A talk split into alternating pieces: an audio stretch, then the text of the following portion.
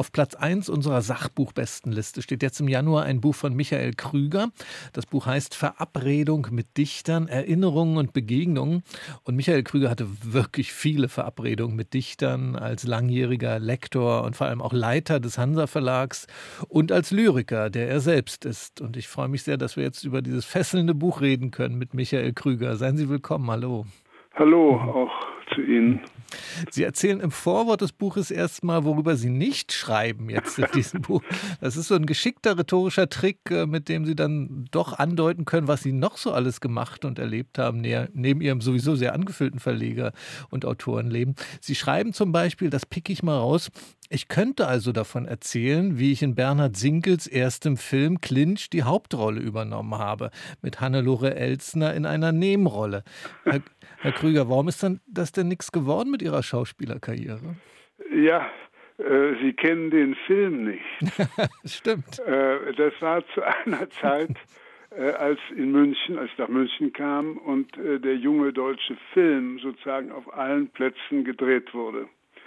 Äh, dieser junge deutsche Film war voller Kreativität, aber sie hatten alle kein Geld.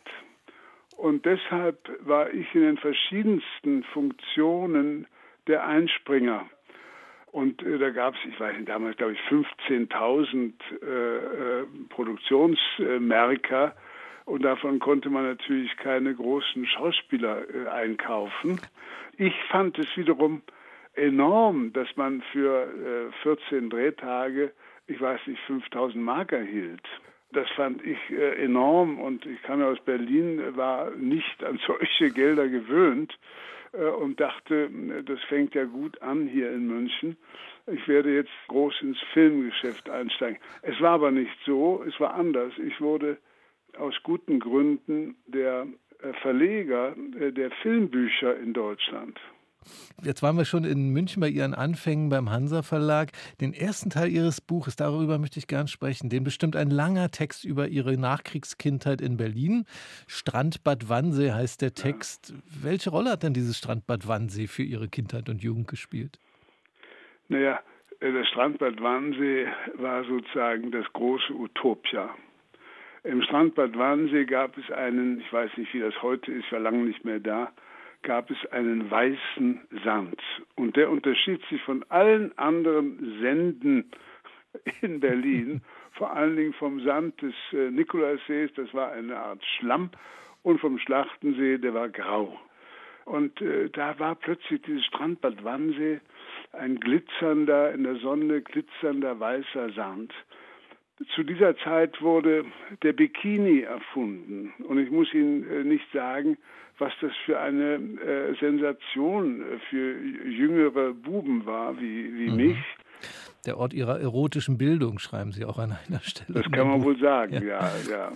Dann würde ich gern mal den Sprung jetzt äh, nach München zu Ihrer Arbeit dann beim Hansa Verlag machen. Sie haben ja in Berlin gelernt, äh, Verlagsbuchhändler, dann als junger Buchhändler in London gearbeitet und mit 25 Jahren sind Sie von Berlin nach München gegangen, eben als mhm. Lektor zum Hansa Verlag 1968. Mhm. Warum war das damals für Sie die richtige Entscheidung, nach München zu gehen, zu einem Verlag, der ja bei weitem noch nicht das Renommee hatte, das der Verlag dann später auch unter Ihnen bekommen hat?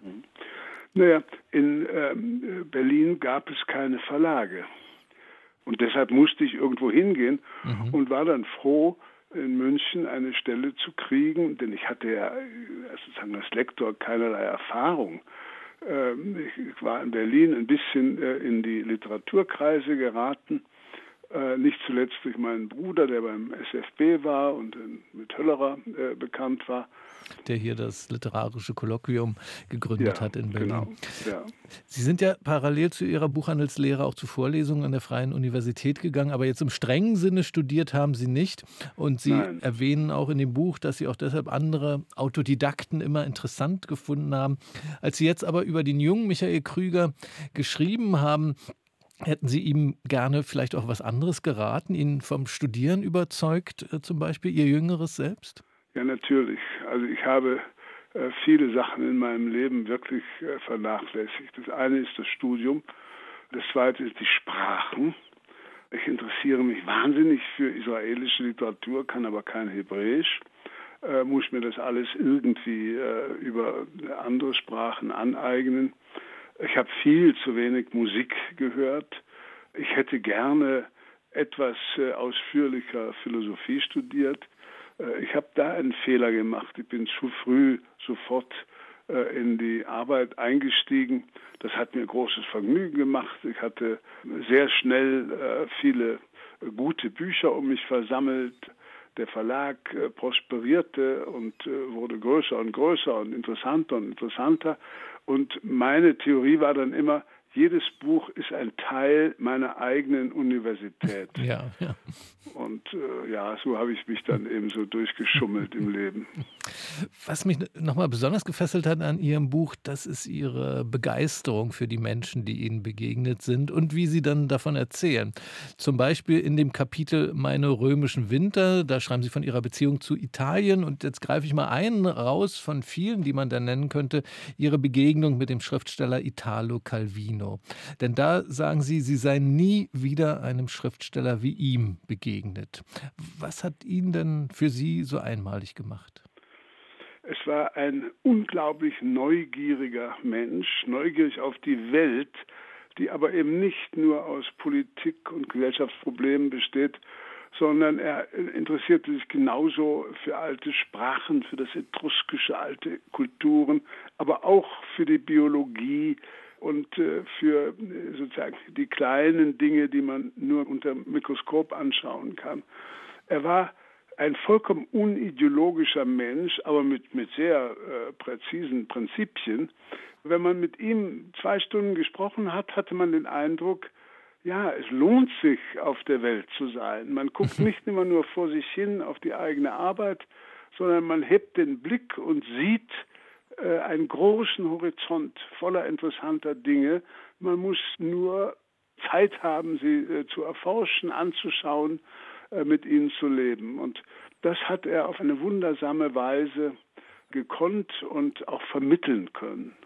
Es lohnt sich auf der Welt zu sein. Ähm, den Satz nehme ich auf jeden Fall mit aus diesem Gespräch. Und das ähm, ist ja auch eine Erfahrung, die man mit Ihrem Buch macht. Insofern, das ist ja eine, eine Reise durch die Weltliteratur der letzten 50 Jahre. Durch ja. die italienische, die haben wir kurz gestreift, durch die ja. schwedische und niederländische, ja. die Literatur der USA, Israels auch vor allem und durch die polnische Literatur. Ja. Das fand ich nochmal besonders interessant, weil die polnische Literatur scheint es Ihnen besonders angetan zu haben. Warum das? Ja, also das, äh, das hat wirklich gute Gründe. Erstens war ich wirklich erstaunt, äh, dass nach allem, was wir den Polen während des Zweiten Weltkriegs angetan haben, äh, dass sich überhaupt noch ein Pole an uns wendet oder nach Deutschland will kommt hinzu, dass alle diese polnischen Schriftsteller, die ich kennengelernt habe, äh, fabelhaft Deutsch sprachen und äh, sich in der deutschen Literatur bestens auskannten. Das Zweite ist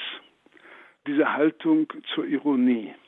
Das ist eben nie eine verletzende Ironie, äh, wie wir sie kennen, sondern immer eine Ironie, die sich sozusagen gegenüber dem größeren, dem sich größer aufspielenden der Herrschaft verhalten muss.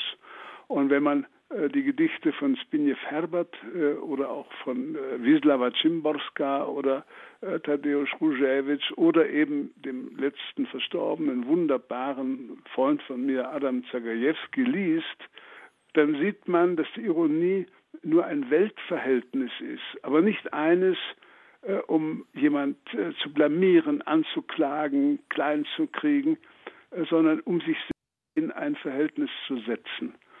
Und äh, das hat mich wahnsinnig fasziniert, schon immer an den polnischen Dichtern vor allen Dingen, äh, mittlerweile aber auch natürlich an den Prosaisten. Und die polnische Literatur, dass die eine so prominente Rolle bei uns äh, spielt, gespielt hat, aber immer noch spielt, das erfüllt mich mit allergrößtem Glück. Zu kurz gekommen ist bei dieser Liebe natürlich dann die tschechische Literatur äh, von Jan Skarzel, der auf dem Umschlag abgebildet ist, bis zu Milan Kundera, den ich ja nun auch sehr gut kannte äh, und verlegt habe, und Jaroslav Seifert und wie sie alle hießen. Das heißt, ich muss, wie ich am Schluss des Buches sage, ich muss leider doch 100 Jahre alt werden, um diese anderen äh, Menschen auch noch zu würdigen. Ja, Sie machen am Schluss des Buches ein Versprechen mit den Worten, ich werde später noch meine persönliche Literaturgeschichte schreiben, in der dann alles Wichtige meines Leselebens vermerkt sein ja. wird. Also versprochen ist versprochen, Herr Krüger. Ja. Die, dieses Buch können wir in nicht allzu ferner Zukunft lesen, ja? Ja, also ich äh, gebe mir alle Mühe, denn vor allen Dingen eines wollte ich Ihnen noch sagen. Es fehlen natürlich in diesem Buch sehr viele meiner deutschen Freunde. Das passte einfach nicht mehr rein, äh, aber äh, weil das dann den Umfang gesprengt hätte. Aber äh, ich meine, über Hans Magnus Enzensberger und Rühmkorff und Ilse Eichinger und wie sie alle hießen, möchte ich dann doch auch noch in einer anständigen Weise ordentlich etwas zu Papier bringen. Und so lange lesen wir Ihr Buch Verabredung mit Dichtern, Erinnerungen und Begegnungen. Das Buch von Michael Krüger ist im Surkamp Verlag erschienen. 450 Seiten, stark, 30 Euro ist der Preis und es steht auf Platz 1 unserer Sachbuchbestenliste im Januar. Haben Sie vielen Dank für das Gespräch, Herr Krüger. Ja, ich danke Ihnen.